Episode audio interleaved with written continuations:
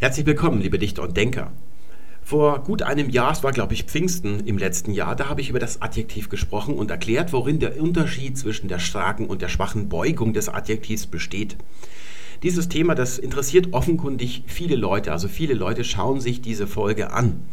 Es geht nämlich da um ja Melodien oder Syntagmen, die wir melodiös uns dann vorsprechen und uns dann ein bisschen unsicher sind. Also heißt es zum Beispiel am Beginn diesen Jahres oder dieses Jahres, das haben wir damals ausgiebig besprochen. An diese Folge möchte ich heute ein bisschen anknüpfen. Es geht aber vordergründig eigentlich um den Genitiv. Also es sieht so aus, als äh, würde ich über den Genitiv sprechen, das tue ich auch, aber es geht dahinter noch um etwas anderes. Das klingt schon ziemlich mysteriös, was ich jetzt sage. Und tatsächlich ist das, was ich euch heute vortragen möchte, schon gelinde gesagt komplex. Es ist nicht verworren oder überhaupt nicht zu kapieren. Es ist nur so, dass man es sich Schritt vor Schritt vor Augen führen muss und es betrifft Fragen, die ihr euch vielleicht auch schon gestellt habt. Seht euch mal diesen Satz hier an, der violett markiert ist. Es heißt dort, 2010 war auch das Jahr des Bastian Schweinsteiger. Doppelpunkt. Also kann man auch einen Punkt nehmen, das spielt keine Rolle. Ihr könnt jetzt mal das Video für einen Augenblick anhalten und euch diesen Satz anschauen und überprüfen, was euer Sprachgefühl dazu sagt. Wenn es euch hilft, könnt ihr ihn auch abschreiben auf einen Zettel und dann überlegen, würde ich den so schreiben, wenn ich jetzt einen Brief schreiben würde, wo ich von Bastian Schweinsteiger erzähle. Und wenn ihr das gemacht habt, dann äh, seid ihr zu einem Urteil gekommen. Entweder stört euch nichts an diesem Satz oder es stört euch etwas in dem Sinne, dass ihr sagt, das ist nicht korrekt. Oder ihr sagt, ja, es ist ein bisschen ungünstig oder unglücklich geraten, man könnte das besser ausdrücken. Also so diese drei Möglichkeiten gibt es, zwei Extreme und dann noch da Schwelgen in der Mitte.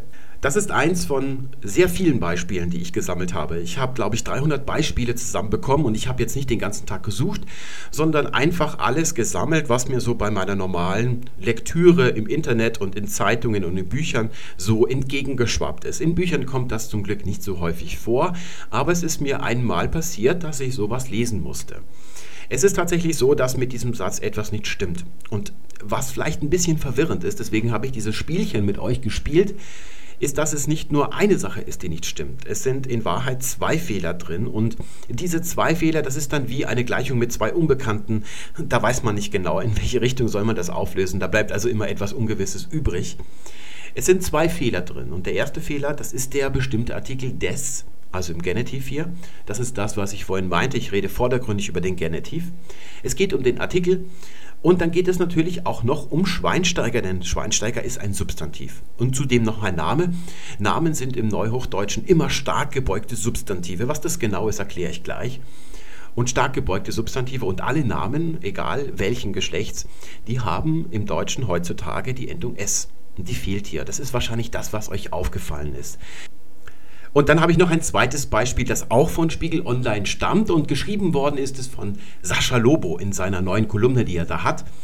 Denn das bestimmende Thema im deutschsprachigen Internet ist diese Woche die Titelgeschichte des Spiegel über digitale Datensammler. Eigentlich eine manikalshafte Vorlage für eine debattenorientierte Kolumne. So sehr ich Sascha Lobo mag, eigentlich ist es ist dieser Text nicht würdig, dass man all die vielen katastrophalen Fehler da durchspricht ausgiebig. Ähm, der ist einfach so hingeschissen worden in fünf Minuten. Also da habe ich auch schon wieder eine gewisse Bewunderung, dass Sascha Lobo dem Spiegel gibt, was ihm gebührt. Also einen hingerotzten Artikel, der dann sofort, ohne dass sich noch mal jemand durchliest, veröffentlicht wird und es kommt dann hier zu solchen katastrophalen Konstruktionen und einem völlig unüberarbeiteten Text. Darüber kann es keinen Zweifel geben für jeden, der professionell schreibt, äh, dass das kein einziges Mal überarbeitet worden ist. Also es ist auch nicht durchgelesen worden, weil wir zum Beispiel hier unten sehen die manikalshafte Vorlage. Da haben wir gerade in der letzten Folge gesehen, wie das richtig geschrieben wird. Manikalshafte. Zur Not könnte man das mit Bindestrichen schreiben, aber beim Adjektiv ist das eigentlich auch schon nicht gut.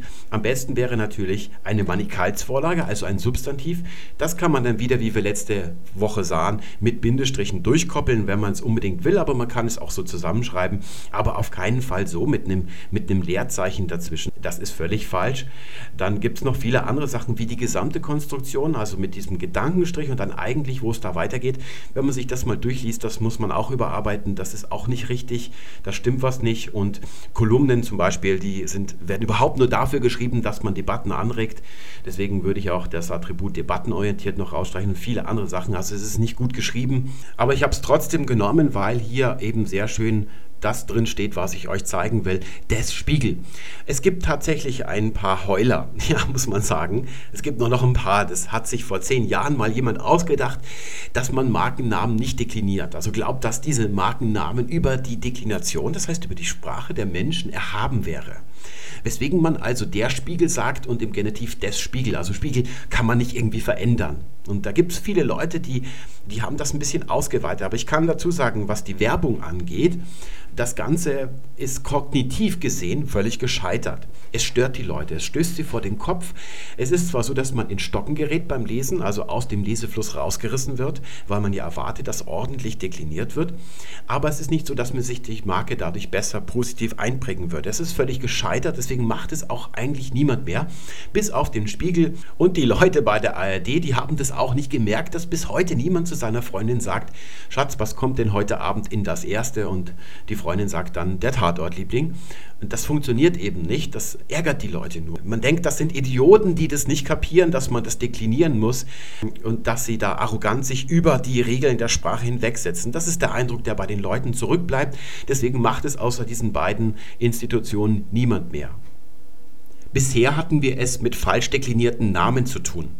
Da werden wir gleich noch sehen, schuld daran ist ein Fallstrick, ein historischer. Es gibt nämlich eine Konstruktion im Deutschen, die sich schon vor einiger Zeit so entwickelt hat und mit der haben die Verfasser ihre Konstruktion verwechselt. Das ist also eine falsche Analogie. Letztendlich ist das der Antriebsmotor für die Sprachentwicklung. Es gäbe das Neuhochdeutsche nicht, wenn nicht im Mittelhochdeutschen Leute über ähnliche Fallstricke gestolpert wären. Hier bei diesem dritten Beispiel haben wir es nicht mehr mit einem Namen zu tun und auch nicht mehr mit einem verzeihlichen ein Analogiefehler. Das ist schon Kernschmelze hier. Das ist eine Sprachentwicklungsstörung, was wir hier sehen bei der FAZ als Überschrift. Es heißt dort der Triumph des Systems Putin. Und da sehen wir, System ist falsch dekliniert und zudem steht das Ganze noch in Gänsefüßchen. Sieht man solche Gänsefüßchen, geht man ja eigentlich, wenn man einigermaßen bei Verstand ist, davon aus, dass da etwas zitiert wird. Man erwartet also, dass dann in diesem Artikel, zum Beispiel in einem Interview, dass irgendjemand dann von einem System Putin die ganze Zeit spricht und dieses Syntagma wird eben zitiert in der Überschrift. Da gibt es aber eine Regel. Selbst wenn man den knackigsten Satz, den da jemand im Interview sagt, nimmt und ihn zur Überschrift macht, zum Beispiel sagt dann im Laufe eines Interviews Uli Hoeneß, alle Schalker sind Schlappschwänze zum Beispiel. Und da macht man das zur Überschrift, sodass alle Leute aus dem Ruhrgebiet das lesen und vor Empörung dann den Artikel lesen, weil sie wissen, was dahinter steckt. Das ist ja der Sinn der Überschrift, dass man eben zum Lesen anregt, im Positiven wie im Negativen. Das soll irgendwie provozieren provozieren. Man muss hier nicht augenfällig zitieren, also sich in der Überschrift schon distanzieren. Das ist nicht der Sinn von der Überschrift. Also sollte man Gänsefüßchen grundsätzlich darin nicht verwenden. Aber wenn wir diesen Artikel dann ganz durchlesen, werden wir sehen, da wird dieser Syntagma System Putin kein einziges Mal gebraucht. Sodass ich das Schlimmste annehmen muss, dass hier diese Gänsefüßchen mit der falschen Deklination in Verbindung stehen. Es muss ja korrekt heißen, der Triumph des Systems Putins. Schauen wir uns die Sache syntaktisch an, dann wird uns auch gleich klar, warum hier nur des Systems Putins stehen kann. Der Triumph steht ganz vorne als Nominativ am Beginn der Überschrift. Das ist das Bezugswort. Und von diesem Triumph hängen nun zwei Attribute ab. Was das für Attribute sind, da gibt es hier in diesem konkreten Fall zwei Möglichkeiten. Der erste ist, dass es hier zunächst einmal ein Genitivattribut ist, das diesen Triumph näher bestimmt. Es gibt ja eine ganze Reihe von Attributen. Es gibt Adjektive. Adjektive sind Adjektivattribute. Sie beschreiben dann also das Bezugswort näher, zum Beispiel der große Peter steht an der Ecke. Wir wollen also dazu sagen, dass der Peter groß ist und nicht klein. Das ist also der Sinn eines Attributs, dass man so eine Eigenschaft zuschreibt. Es kann auch mit einem ganzen Satz sich vollziehen. Das ist dann ein Relativsatz. Relativsätze sind syntaktisch gesehen Attributsätze. Der Mann, der 1,80 Meter groß ist, steht an der Ecke. Und dann gibt es auch Substantive, die können auch Attribute sein und zwar auf zweierlei Art und Weise. Zunächst einmal haben wir hier das erste Attribut des Systems. Das ist ein starkes sächliches Substantiv, das heißt, die Genitivform muss ein S hinten dran haben. Und es gibt in beiden Deutungsmöglichkeiten hier keine Varianz. Das muss ein Genitivattribut sein, denn dieser Genitiv bezieht sich auf Triumph. Dieser Triumph gehört zu diesem System dazu, das sagt dieser Genitiv. Und dann haben wir ein weiteres Attribut, das bezieht sich dann wiederum auf das erste Attribut. Und hier sind zwei Möglichkeiten, kommen hier in Frage. Zunächst einmal kann das wieder ein Genitivattribut sein, das System, das Putin gehört quasi, also das System, das sich auf Putin bezieht. Hier steht dann Putin auch wieder im Genitiv und weil es ein starkes männliches Substantiv ist, muss auch wieder im Genitiv ein S hinten dran sein. Bei der zweiten Möglichkeit, das ist die Apposition, da ist es nicht anders, auch da muss es ein S sein. Appositionen sind beigestellte Substantive, die das Bezugswort näher beschreiben. Zum Beispiel Peter, der Arzt, wohnt in Berlin. Da möchte ich eben noch dazu sagen, dass Peter mit unter Peter jetzt der Arzt gemeint ist. Und da sehen wir Peter der Arzt. Beide Substantive stehen im Nominativ. Eine Apposition passt sich nämlich im Kasus immer an das Bezugswort an. Ich könnte auch sagen, wem gehört das Buch? Und dann antworte ich, das Buch gehört Peter, Dativ, dem Arzt. Oder ich sehe Peter den Arzt, Akkusativobjekt. Und weil das Bezugswort in diesem Fall ein Genitivattribut ist, also im Genitiv steht, würde dann auch die Apposition im Genitiv stehen, sodass wir nicht sagen können, welches von diesen beiden hier gemeint ist. Aber ich glaube, dass inhaltlich das zweite eher zutrifft, denn der Autor möchte ja sagen, es gibt zunächst einmal ein System Putin. Putin ist also der Name des Systems und nicht nur der Name, es ist das System, weil es sich um eine totalitäre Herrschaft eines einzigen handelt in Russland. Das möchte der Autor wohl zu verstehen geben.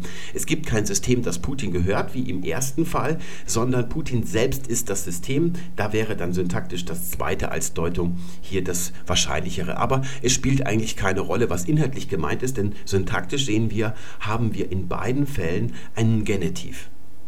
Ich habe mir also überlegt, was zuerst da gewesen ist, die Henne oder das Ei, also die Gänsefüßchen oder der Deklinationsfehler und ich bin zu folgendem Urteil gekommen. Wir haben ja damals in der Folge über den Apostroph, den sogenannten Deppenapostroph, so nennt ihn der Volksmund, gesehen, Petras Salon. Und da haben wir gesagt, es gibt Menschen, wie zum Beispiel die Petra, Friseurmeisterin, hat einen neuen Salon aufgemacht. Die schneidet den ganzen Tag Haare. Sie liest also wenig, sie schreibt auch wenig. Und jetzt muss sie das Schild für ihren Salon malen. Und dann denkt sie sich, es heißt ja normalerweise Petra. Und wenn es aber jetzt heißt Petras, das weiß sie also, aber in der Schrift ist sie unsicher, dann muss da irgendwie kenntlich gemacht werden, dass das nicht zusammengehört. Deswegen setzt sie da diesen Apostroph rein, Petras. Und dann haben wir gesehen, gibt es noch neben dem Deppenapostroph ein ja, Deppen-Anführungszeichen, Frikadellen hausgemacht zum Beispiel. Sowas seht ihr in Metzgereien tatsächlich.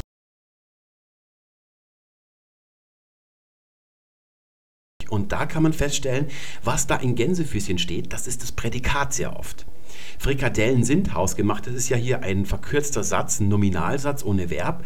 Und das hier, das ist die Aussage, das ist der Gegenstand. Über die Frikadellen wird ausgesagt, dass sie hausgemacht sind. Das ist also das Prädikat, die Satzaussage. Und jetzt denken Sie sich, das ist also ein eigentlich ein pfiffiger kognitiver und semiotischer Fehlschluss, wenn es die Aussage ist, da wird ja was gesagt, da muss das Ganze in Gänsefüßchen stehen, so ist das also zu erklären.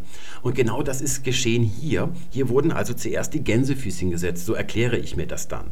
Und jetzt kommt der zweite Trugschluss dazu, dass der Verfasser, dieser Horst hier, denkt, dass das dann nicht dekliniert werden kann. Was in Gänsefüßchen steht, kann sich syntaktisch nicht auf das außerhalb Stehende beziehen. Obwohl der Artikel dieses Substantivs also im Genitiv steht, denkt er, dass das System nicht in den Genitiv gerückt werden kann. Und das ist eine richtige Sprachentwicklungsstörung, die man eigentlich therapeutisch bekämpfen muss. Stattdessen hat man das dann zu einer Überschrift bei der FAZ auch noch gemacht, also dem Zentralorgan des Bildungsbürgertums. Da können wir also sagen, über diesen Horst Bacia oder Bacia, der hat in seinem Leben zu wenig gelesen und zwar Texte unterschiedlicher Art, also Bücher, Gedichte, Internetartikel, Zeitungsartikel und was weiß ich noch alles. Der hat keine Geläufigkeit im Umgang mit der Schriftsprache entwickelt, weswegen er hier zu so einer verkorksten Konstruktion gekommen ist. Hier noch ein weiteres Beispiel. Ich möchte versuchen, euch das Problem in seinen Varianten, also das gesamte Spektrum darzustellen. Es heißt dort, 25 Jahre nach der Katastrophe von Tschernobyl steht die Welt in Japan erneut am Rand eines GAU. Hier sehen wir, GAU ist nicht richtig dekliniert, da fehlt ein S.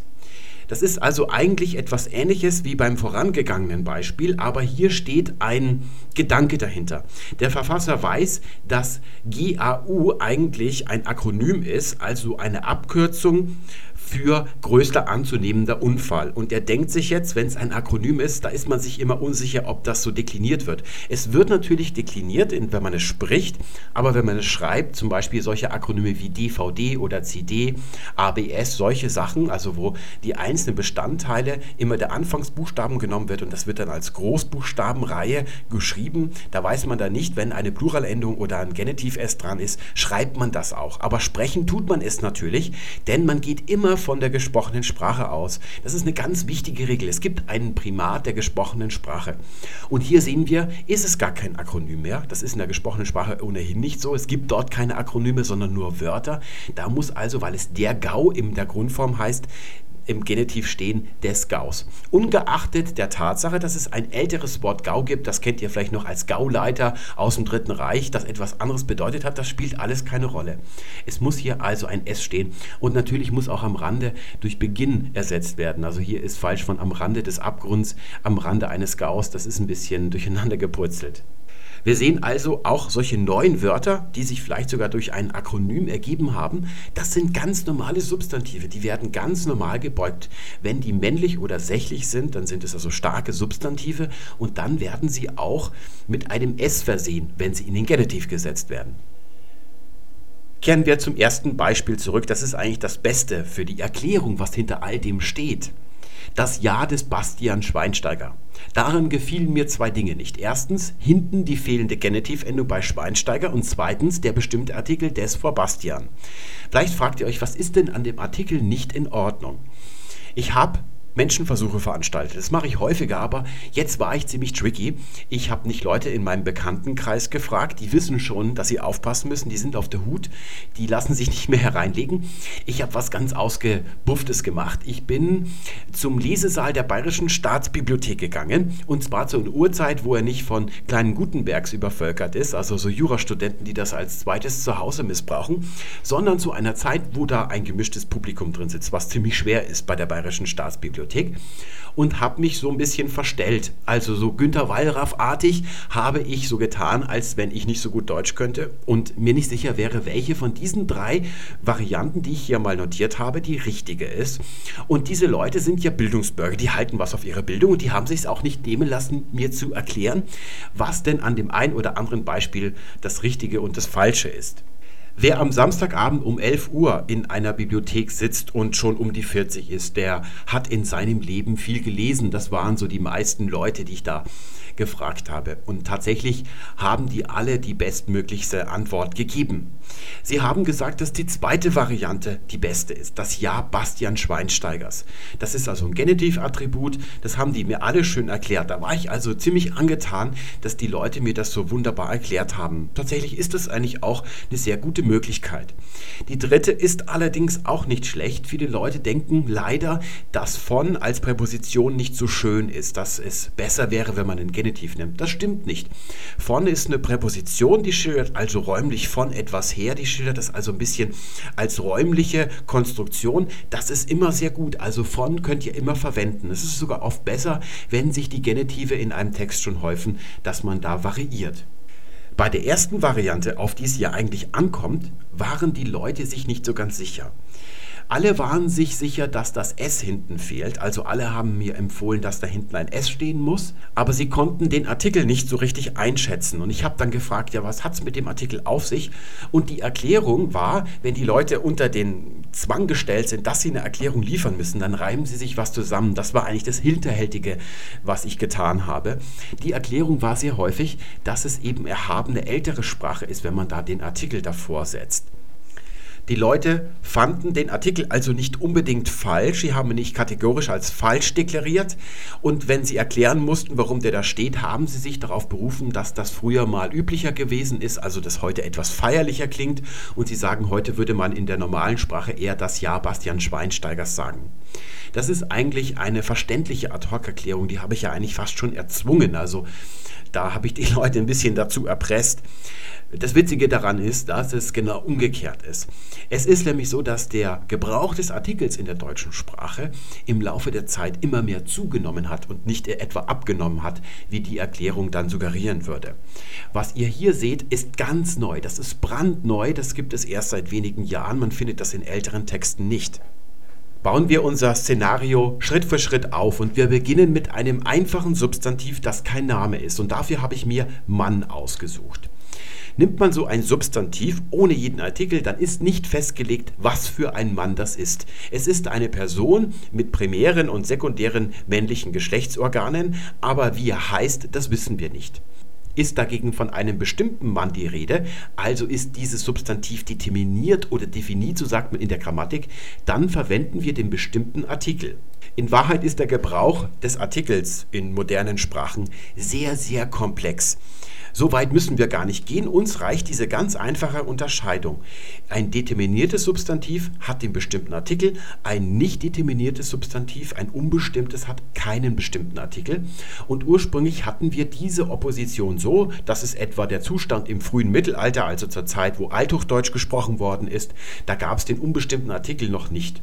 Dieses der hat sich eigentlich aus dem Demonstrativpronomen, also der Mann da, den meine ich, entwickelt und hat sich immer weiter abgeschwächt, so ist das historisch abgelaufen und schon im Mittelhochdeutschen wird dann eifrig der unbestimmte Artikel verwendet. Ursprünglich hatte das die Bedeutung irgendein Mann, also völlig ungewiss und aus irgendein ist dann eingeworden. Es hat sich immer weiter abgeschwächt sodass wir die ganz artikellose Form eines Substantivs heute nur noch in Phrasen haben, also relikthaft. Im Plural zum Beispiel, eine Frau sagt, ich liebe Männer, da benutzt sie keinen unbestimmten Artikel im Plural, den gibt es nicht im Deutschen. Aber sonst haben wir die Entwicklung zu unserer heutigen Zeit, dass man immer eindeutiger entweder den bestimmten oder den unbestimmten davor setzt vor so ein Substantiv und dann wissen wir, ist es determiniert oder ist es nicht determiniert. Also das gehört ein bisschen zusammen. So hat man es früher gemacht und so macht man es heute immer mehr. Im Isländischen, das ist ja eine Sprache, die dem Deutschen sehr nahe verwandt ist, da hat sich kein unbestimmter Artikel entwickelt. Da sagt man also Mother, wenn man einen Mann meint, und Motherin mit dem angehängten bestimmten Artikel, wenn es der Mann ist. Einen unbestimmten Artikel, den gibt es dort nicht. Das hat sich also dort schön erhalten, wie es früher mal gewesen ist, bei uns im frühen Mittelalter. Und jetzt nehmen wir ein anderes Substantiv und diesmal nehmen wir einen Namen, Peter. Und jetzt möchte ich von euch wissen, in welche Zeile gehört der Peter rein? Die Antwort lautet, er gehört in die zweite Zeile, er kongruiert mit der Mann, also Mann mit dem bestimmten Artikel. In der gesprochenen Sprache macht man das manchmal, dass man sagt, der Peter war aber heute wieder lustig. Da benutzt man den bestimmten Artikel vor Namen, aber in der Schriftsprache macht man das eigentlich nicht. Und es liegt eben daran, dass ein Eigenname ja schon determiniert ist. Da ist gewiss, von welcher Person konkret die Rede ist. Es entspricht also bei einem allgemeinen Substantiv der Form mit dem bestimmten Artikel. Der Mann an der Ecke, der da steht und wartet. Wenn ich der Mann sage, dann habe ich den vorher schon mal erwähnt. Wir wissen also, was ist es für einer. Und wenn ich einen Eigennamen sage, dann weiß man auch, es kann nur dieser eine sein. Es ist bestimmt. Deswegen hat man in der Schriftsprache also nicht noch einen bestimmten Artikel davor, weil das Substantiv, wenn es ein Eigenname ist, schon aus sich heraus determiniert ist. In der Umgangssprache setzt man da den Artikel noch davor, das nennt man dann Hyperdetermination, also eine überflüssige Determination. Aber der Überfluss, der ist ja gerade das Schöne in der gesprochenen Sprache, den sucht man ja. Denn in der gesprochenen Sprache ist es nötig, dass wir ganz viele, ja eigentlich inhaltsleere Phrasen haben, weil wir könnten gar nicht so schnell denken, wie wir immer reden. Also wir haben ganz viele solche unnötige Sachen in der gesprochenen Sprache. In sorgfältigem Deutsch wird also vor Eigennamen kein Artikel gesetzt, überflüssigerweise. Jetzt nehmen wir den Peter und gehen einen Schritt weiter.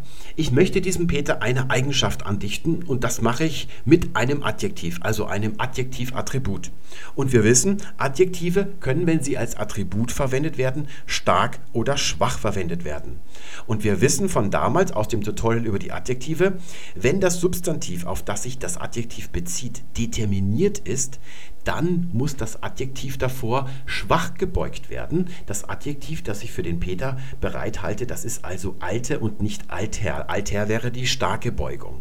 Wir sagen alter Mann oder ein alter Mann, unbestimmtes Substantiv, aber der alte Mann. Wenn der bestimmte Artikel davor ist, also wenn das Substantiv Mann durch den Artikel determiniert wird, dann muss das Adjektiv schwach gebeugt werden. Und jetzt sehen wir, Peter ist ja aus sich selbst heraus determiniert, also muss auch schwach gebeugt werden, alte Peter. Aber das klingt komisch, das ist irgendwie nicht fertig. Das Problem an der Sache ist, dass sich die deutsche Sprache vor einiger Zeit mal gesagt hat, dass das Endungsschema der schwachen Adjektivdeklination zu einheitlich geworden ist. Also die Endungen unterscheiden sich kaum, sodass sie gesagt hat, wir müssen da irgendwas davor setzen, was schon rechtzeitig andeutet, mit welchem Genus, mit welchem Kasus und mit welchem Numerus wir es hier zu tun haben. Und da hat sie gesagt, setzen wir hier aus rein technischen Gründen nochmal überflüssigerweise den bestimmten Artikel davor. Er ist überflüssig im Hinblick darauf, dass der Peter ja schon bestimmt ist, aber grammatikalisch gesehen ist er dennoch notwendig, denn alte, es kann auch die alte Frau sein. Durch den Artikel wird ganz vorne also schon gesagt, welches Genus ist das Ganze, welcher Kasus und welcher Numerus.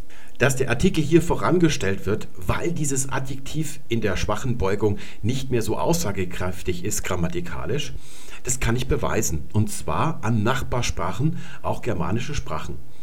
Im Schwedischen ist das gleiche passiert wie im Deutschen.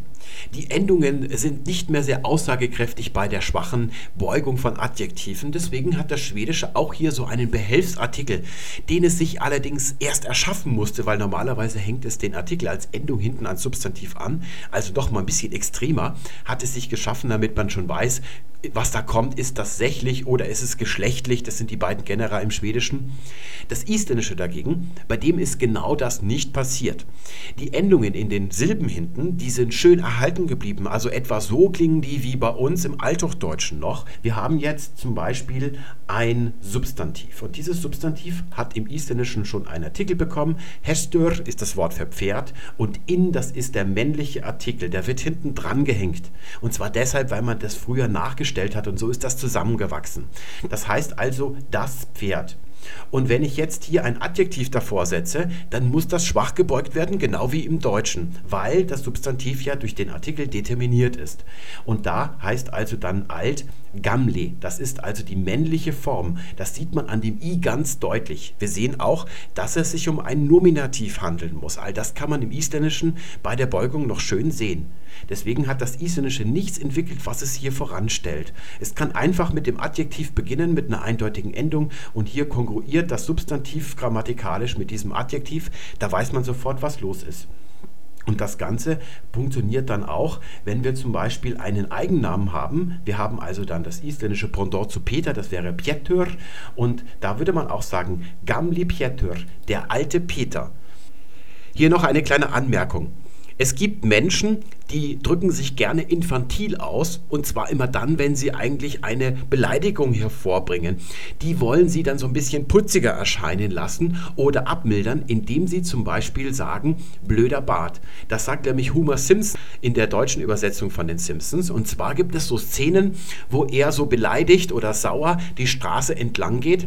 Die Schultern sind eingezogen und er hat die Hände in den Taschen und dann sagt er also blöder Bart, wenn er auf seinen Sohn sauer ist. Tatsächlich haben wir es hier mit einem Fehler zu tun. Es ist eine falsche Analogie von einer anderen Konstruktion.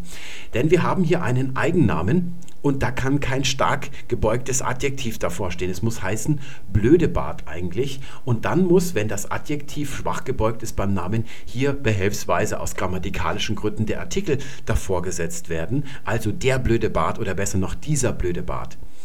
Die falsche Konstruktion, von der das abgeleitet ist oder übertragen ist, lautet zum Beispiel, du bist ein blöder Depp oder blöder Depp oder man sagt häufig, wenn der Hund irgendwas macht, was er nicht machen soll, böser Hund. Aber wir sehen, dass hier jeweils das Substantiv ein normales ist und es ist nicht determiniert. Deswegen wird hier richtig stark gebeugt. Aber hier haben wir es mit einem Eigennamen zu tun. Da kann also nicht das starke Adjektiv stehen. Also blöder Bart, das ist nicht nur infantil in der Wirkung, sondern es ist auch als Konstruktion her infantil und falsch. Und jetzt gehen wir mit der Konstruktion von Schritt 2, der alte Peter, einen Schritt weiter. Wir wollen das nicht im Nominativ gebrauchen wie hier, sondern wir wollen es beugen in den Genitiv. Was passiert da? Das ist ganz einfach. Es wird einfach alles in den Genitiv gesetzt, jedes einzelne Glied. Wir haben also dann des alten Peters. Das ist das korrekte Verfahren, das das Deutsche anwendet bei der Deklination. Und tatsächlich gibt es da ein ganz berühmtes Beispiel, das uns zeigt, bis spätestens zu welchem Zeitpunkt das auch so korrekt angewendet worden ist. Und das ist das Buch von Goethe, mit dem er groß rausgekommen ist. Die Leiden des jungen Wärters. Hier seht ihr ein Faksimile von der Vorschlagseite. Da sehen wir tatsächlich bei Werther hinten dieses S dran. Und jetzt sehen wir hier, was ein Mitarbeiter der Zeit namens David Hugendick daraus macht heutzutage. Die Sonderzeichen des jungen Werther. Das ist also hier eine Anspielung auf den Titel des Buches von Goethe und wir sehen, beim Werther hinten fehlt das S. Das ist aber im Original mit drin gewesen. Das ist also eine Verfälschung. Da glaubt dieser David Hugendick, dass hier tatsächlich die Originalversion so, so geklungen hat dieser Abfall des S bei des jungen Werther, das ist kein Einzelfall, sondern es ist eine ziemlich globale Entwicklung in der deutschen Sprache. Viele Menschen sagen heute des alten Peter. Man kann nach wie vor natürlich immer noch sagen, des alten Peters, das ist alles andere als falsch. Da haben sich so die Fronten ein bisschen aufgeteilt. Und diese Front, die gibt es seit 100 Jahren. Wir finden nämlich die Klage über das Verschlucken des S schon bei Gustav Wustmann in den Sprachdummheiten und das ist vor 100 Jahren etwa geschrieben, Ende des 19. Jahrhunderts. Jetzt kann man sich natürlich einen Grund suchen, warum dieses S abfällt. Also warum machen die Leute das? Und als Linguist könnte man auf die Ad-Hoc-Theorie verfallen, dass weil ja vorne schon extraordinärerweise dieser Artikel davor gesetzt wird, obwohl es ein Name ist, und da ja der Genitiv schon markiert wird, wir haben hier dieses des, da wissen wir schon, das kann nur ein Genitiv sein, dass das hinten einfach dann wegfällt, dass also die Markierung des Genitivs von hinten nach vorne gewandert ist. Das kann allerdings nicht die Erklärung sein. Und zwar ganz einfach deshalb, weil das nur bei Namen passiert, bei normalen Substantiven nicht. Man sagt weiterhin des alten Mannes oder eines alten Mannes. Wenn ich sagte eines alten Mann oder des alten Mann, da würden alle Sprecher des Deutschen das als grammatikalisch falsch klassifizieren. Der Grund muss also woanders liegen und ich weiß auch, wo er liegt. Und zwar, wie die meisten Gründe, bei den Frauen. Jedenfalls beim weiblichen Geschlecht. Nehmen wir uns mal einen Frauennamen. Wir nehmen uns die Lisa und da bilden wir einfache Genitivattribute. Wir sagen heute Lisas Leiden. Wir stellen ein Genitivattribut, wenn es ein Name ist, voran. Früher hat man vielleicht auch gesagt, die Leiden Lisas. Und jetzt seht ihr, die beiden unterscheiden sich nicht nur in der Wortstellung, sondern auch darin, dass die Leiden einmal einen Artikel haben und das andere Mal nicht.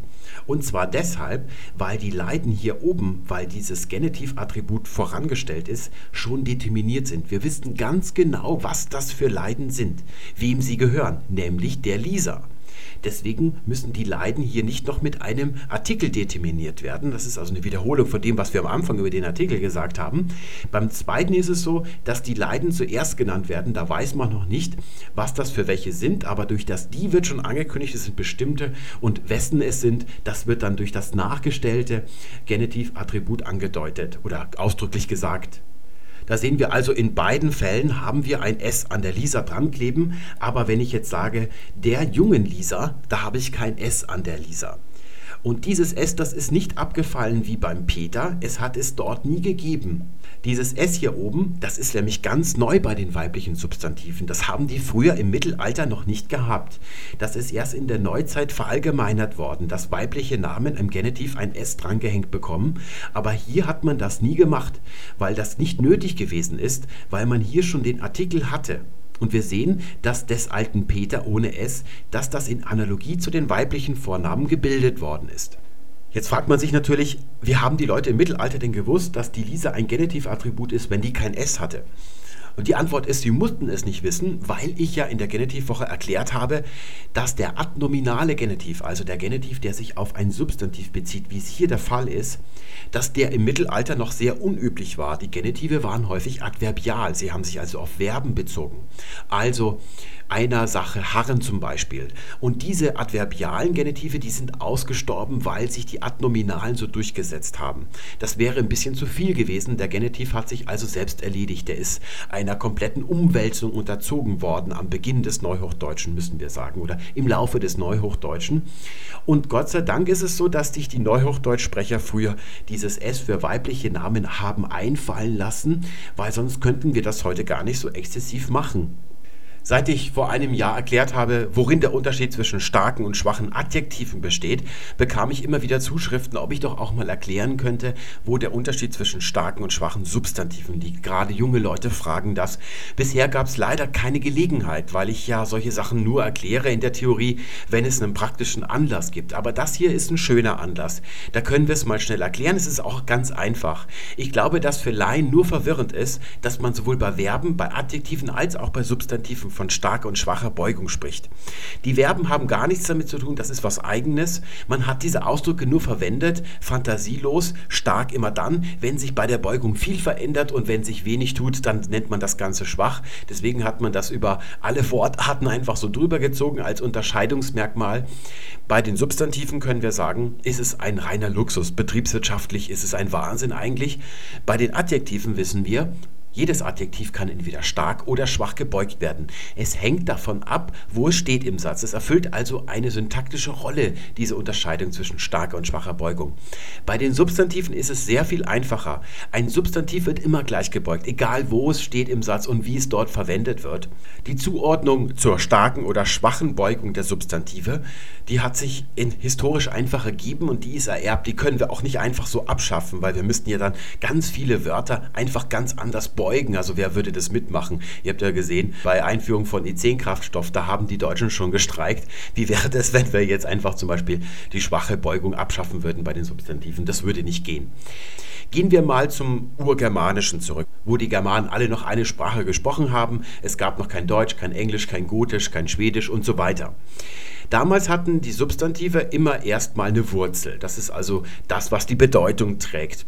Und hinten dran kam immer noch eine Endung. Die Endung ist eigentlich so ziemlich dieselbe für alle Substantive, jeweils für den einzelnen Fall dann natürlich. Aber dann steht zwischen dieser Wurzel und der Endung immer noch ein Suffix. Und die Wurzel und dieses Suffix bilden zusammen dann den sogenannten Stamm. Also der Stamm heißt Daga, die Wurzel heißt Dag, das bedeutet Tag. Und dieses Z, das ist die Endung für die Grundform, für den Nominativ. Die haben wir ja im Deutschen nicht. Substantive haben im Deutschen in der Grundform keine Endung. Im Lateinischen ist das ja so, da enden sie auf us, wenn sie männlich sind, wenn sie weiblich sind auf a, sächlich auf um und so weiter. Da ist das erhalten geblieben, aber bei uns ist das heute abgeschafft. Aber im Germanischen ist es noch so gewesen. Das ist also die Grundform des Wortes Tag im Germanischen und die Genitivform lautet dann dages. Da haben wir die Genitivendung s, da schwindet dann dieses a dazwischen. Das Problem ist nur, dass es nicht nur ein Suffix gibt, a, sondern es gibt zahlreiche. Es gibt eine Reihe von Vokalen, zum Beispiel bei dem Wort Gast haben wir ein I drin. Da ist es also kein A, sondern ein I. Es lautet Gastis in der Grundform der Gast und des Gastes Gastes. Da haben wir die Endung ES wieder und das I, das schwindet hier schon gleich raus. Dann haben wir das Wort für Sohn, das hat ein U. Sunus heißt es in der Grundform und dann im Genitiv Sunos. Und da sehen wir, der Genitiv hat überall dieses S drin. Das ist manchmal stimmhaft, dann wird das Z geschrieben oder stimmlos, aber es ist immer das S. Und das gilt auch für weibliche Substantive. Nehmen wir mal das Wort für Gabe. Das ist also das, was im Lateinischen dem A entspricht. Amica wird dann im Germanischen zu einem langen O, also im Nominativ gebo die Gabe und dann im Genitiv gebos mit einem S. So ist es auch noch im Gotischen, aber im Deutschen ist es schon in althochdeutscher Zeit so, dass die weiblichen Substantive dieses S verlieren. Ursprünglich haben alle Substantive im Germanischen im Genitiv ein S gehabt. Das ist mal die eine Gruppe. Das sind alles Substantive, wo dieses Suffix zwischen der Wurzel und der Endung ein Vokal ist. Man nennt das deswegen auch die vokalische Deklination. Wenn ihr Latein gelernt habt, dann wisst ihr, es gibt eine A-Deklination, das ist diese untere hier. Es gibt eine O-Deklination, das wäre das As im Germanischen. Und dann gibt es eine I-Deklination, also Tourist zum Beispiel. Und es gibt auch eine U-Deklination, also Casus im Plural Casus. Das entspricht diesem hier. Das ist also die vokalische Deklination, aus der haben sich die starken Substantive der heutigen Zeit dann entwickelt. Dann gibt es aber noch eine zweite Gruppe und das sind Substantive, wo dieses Suffix kein Vokal ist, sondern eine ganze Silbe, also eigentlich ein Konsonant. Und dieser Konsonant ist meistens ein N. Es gab noch ein paar andere Gruppen, die aber sich verflüchtigt haben schon recht früh.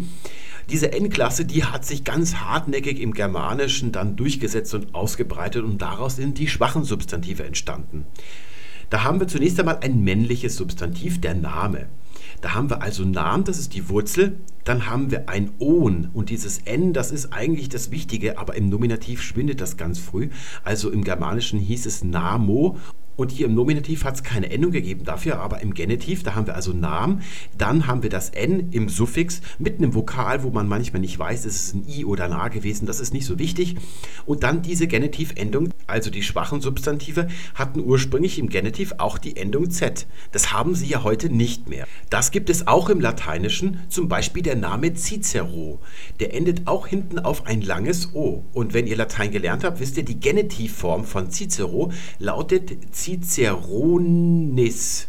Also genau das gleiche Prinzip. Das ist ja beides aus dem Indogermanischen ererbt. Oder auch im Griechischen, da ist im Nominativ dieses N noch da. Platon ist dann die Nominativform.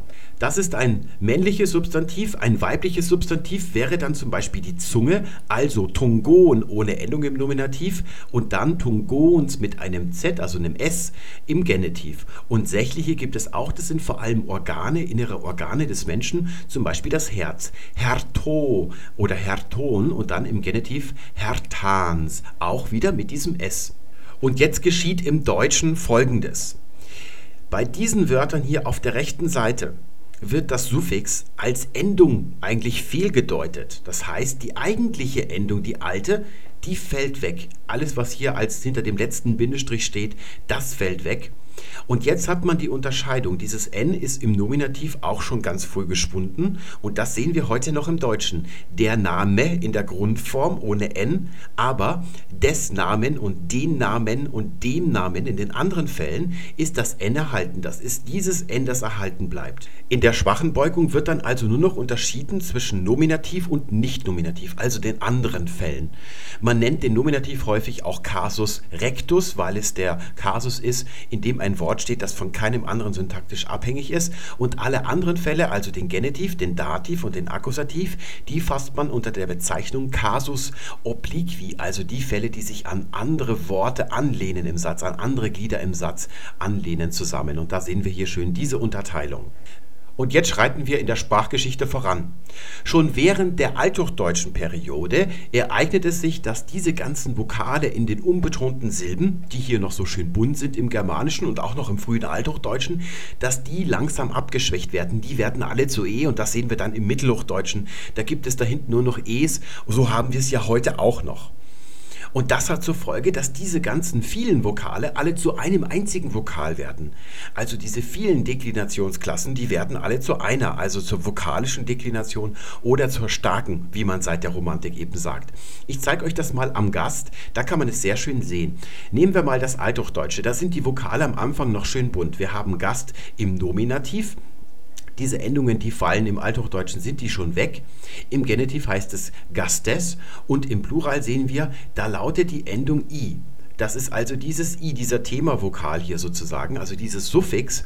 Und wir sehen, dass dieses i ja immer bedingt, dass ein a in der Hauptsilbe zu e wird. Das ist der Umlaut, den wir schon so oft besprochen haben. Deswegen sagen wir heute im Plural Gäste und nicht Gaste. Aber beim Tag, da lautet es im Althochdeutschen Tag, Tages, aber Taga im Plural, weil das ja alles noch getrennt ist.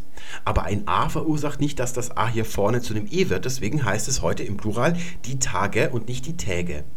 Im Englischen hat sich dieser Umlaut auch auf den Singular dann nachher ausgebreitet. Das nennt man Systemzwang. Da sagt man Guest mit einem E geschrieben. Und das entwickelt sich jetzt in der zweiten Hälfte des Althochdeutschen so, wie wir es im Mittelhochdeutschen dann finden. Hier hat sich ja nichts verändert. E bleibt ja E, aber dieses I ist zu einem E geworden. Und auch der Plural von Taga im Althochdeutschen ist dann zu Tage geworden. So haben wir also überall dieses E.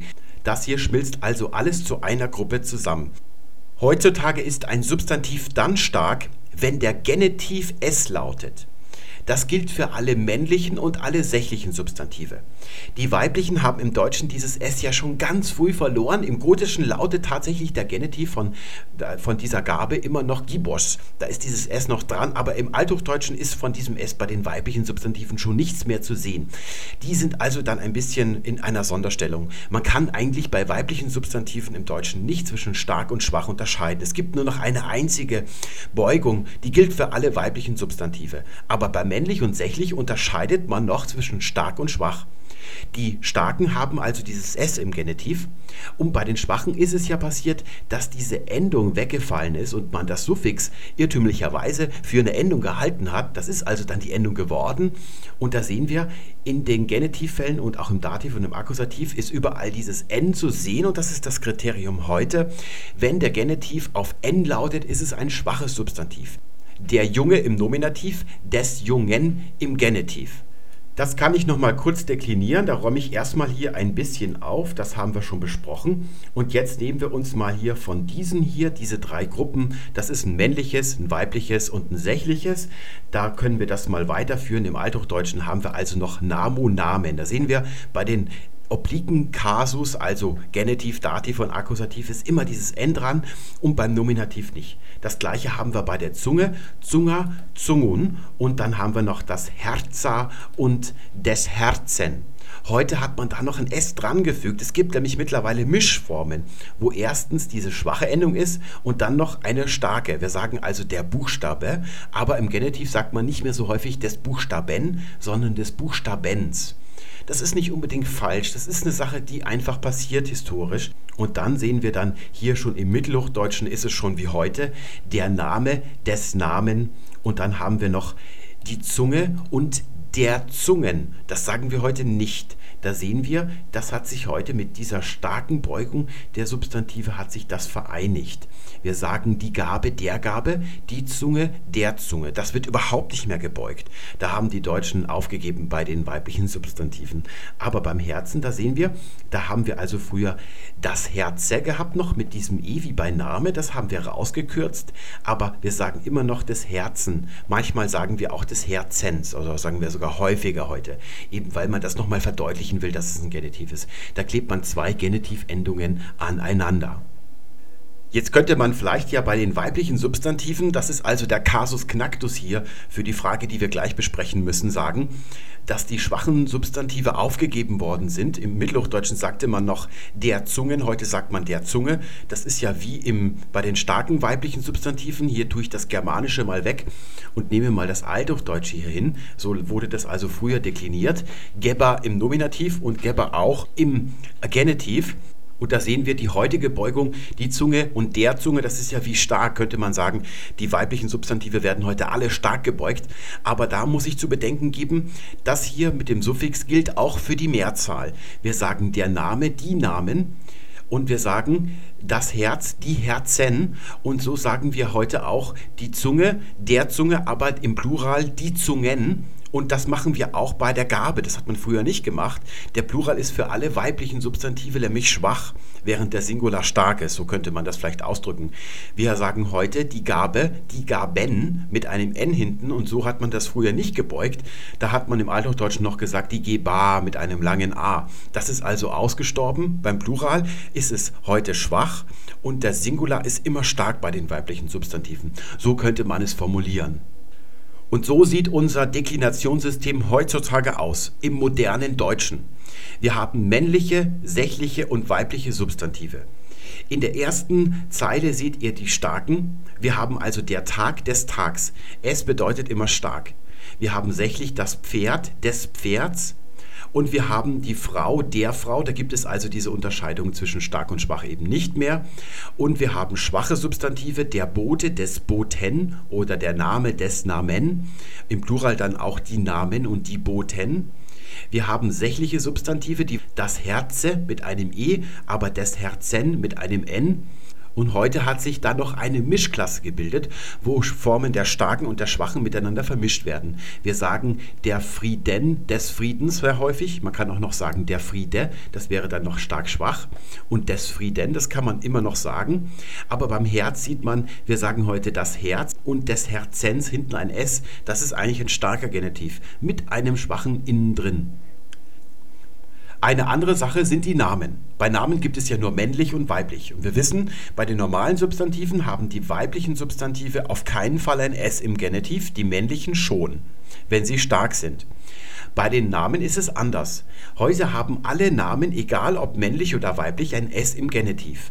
Wir sagen Peters nach guter alter Sitte, aber künstlich angehängt mit S Lisas. Das hat es also früher nicht gegeben.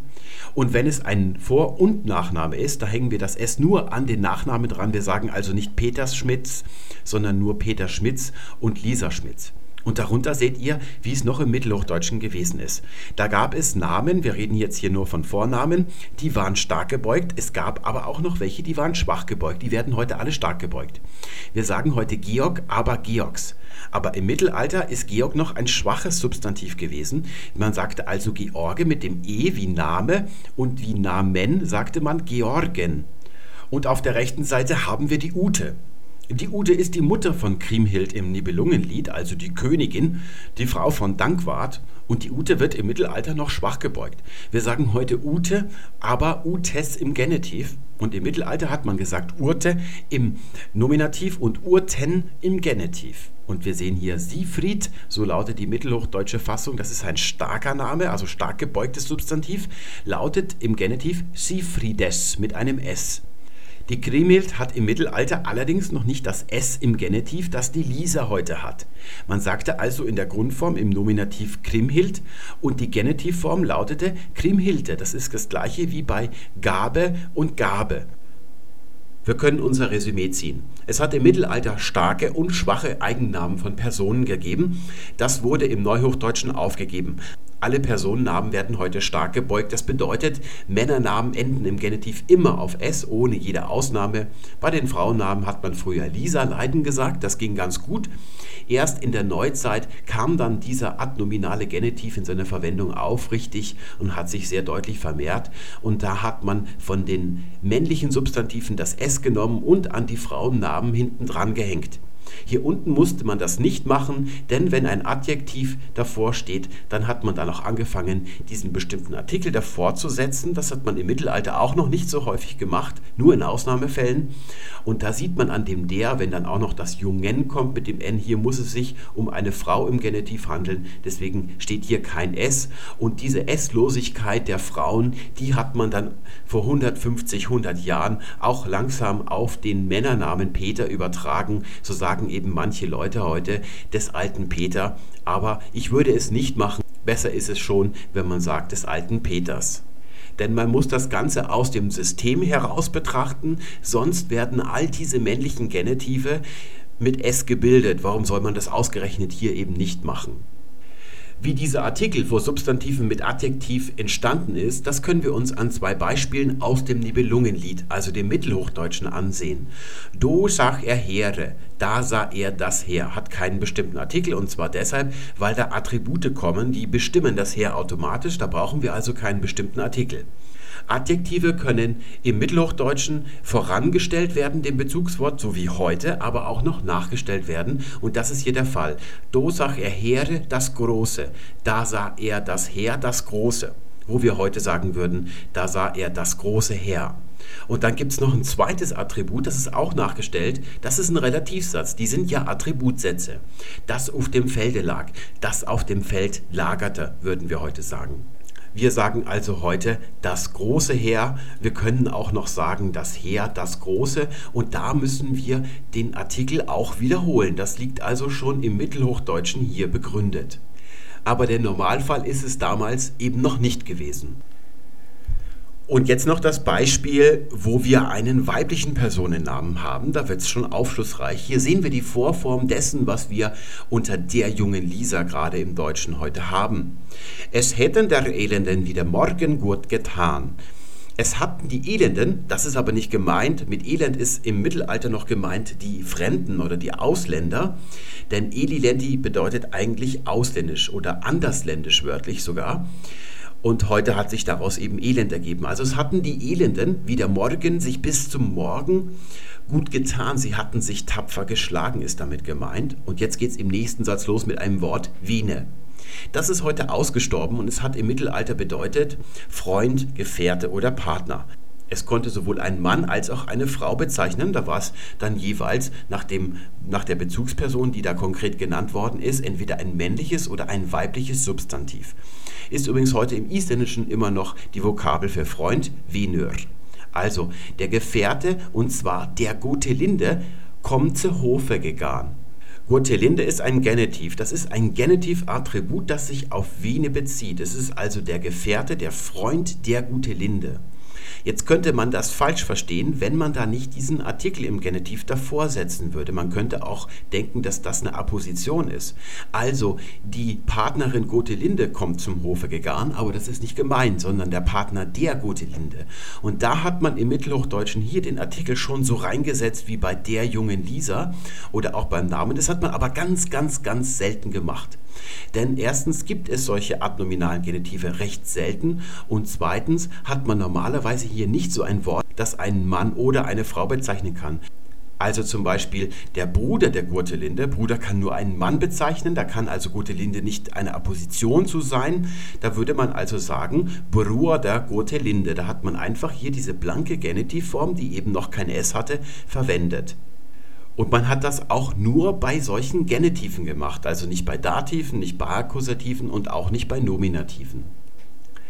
Den bestimmten Artikel, den sollte man wirklich nur verwenden, wenn der Name mit einem Adjektiv bestimmt ist. Und das S sollte man nur weglassen, wenn es sich um einen weiblichen Namen handelt der ebenfalls mit so einem Adjektiv bestimmt ist. Was man auf keinen Fall machen sollte, ist das, was hier oben steht. Das ist eine falsche Übertragung von dieser Konstruktion her des Bastian Schweinsteiger, also vor so einem blanken Namen hier einen Artikel davor zu klatschen.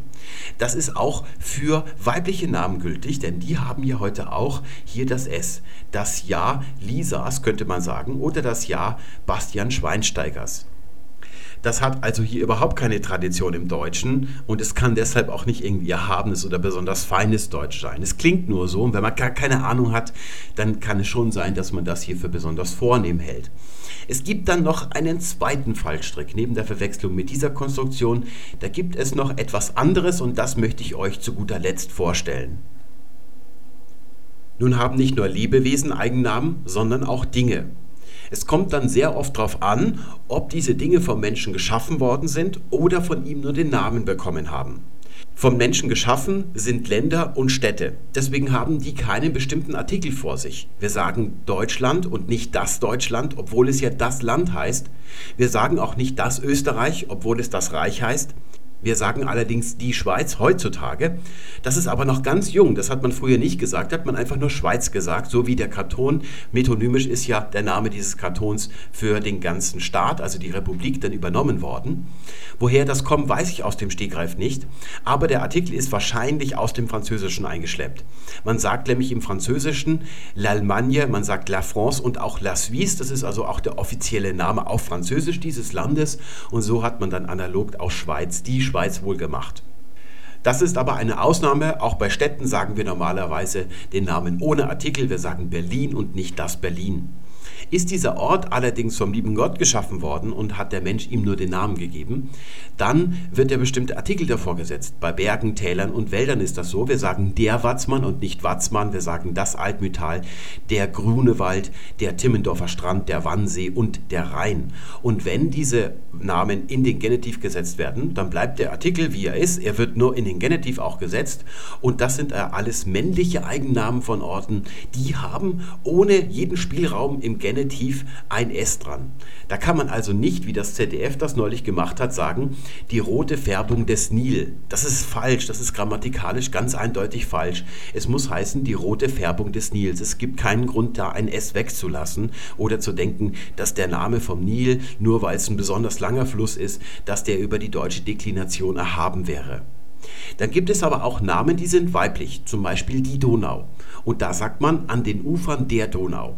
Es hat sich bei diesen weiblichen Naturnamen niemals ein S ergeben, weil die ja schon den Artikel haben. Wenn da schon der weibliche Artikel davor ist, dann brauche ich hier kein S anzuhängen künstlich, also eines von den männlichen Namen zu übernehmen, weil der als Artikel ja schon aussagekräftig ist, dass wir es hier mit einem Genitiv zu tun haben. Wir sagen also auch die Schäfchen der Lüneburger Heide und dann auch noch der Gipfel der Zugspitze. Das wäre also ein Fehler. Es heißt korrekt die rote Färbung des Nils ohne jeden Spielraum. Damit haben wir es für heute. Ich verabschiede mich von euch und wünsche euch alles Gute. Bis zum nächsten Mal. Tschüss.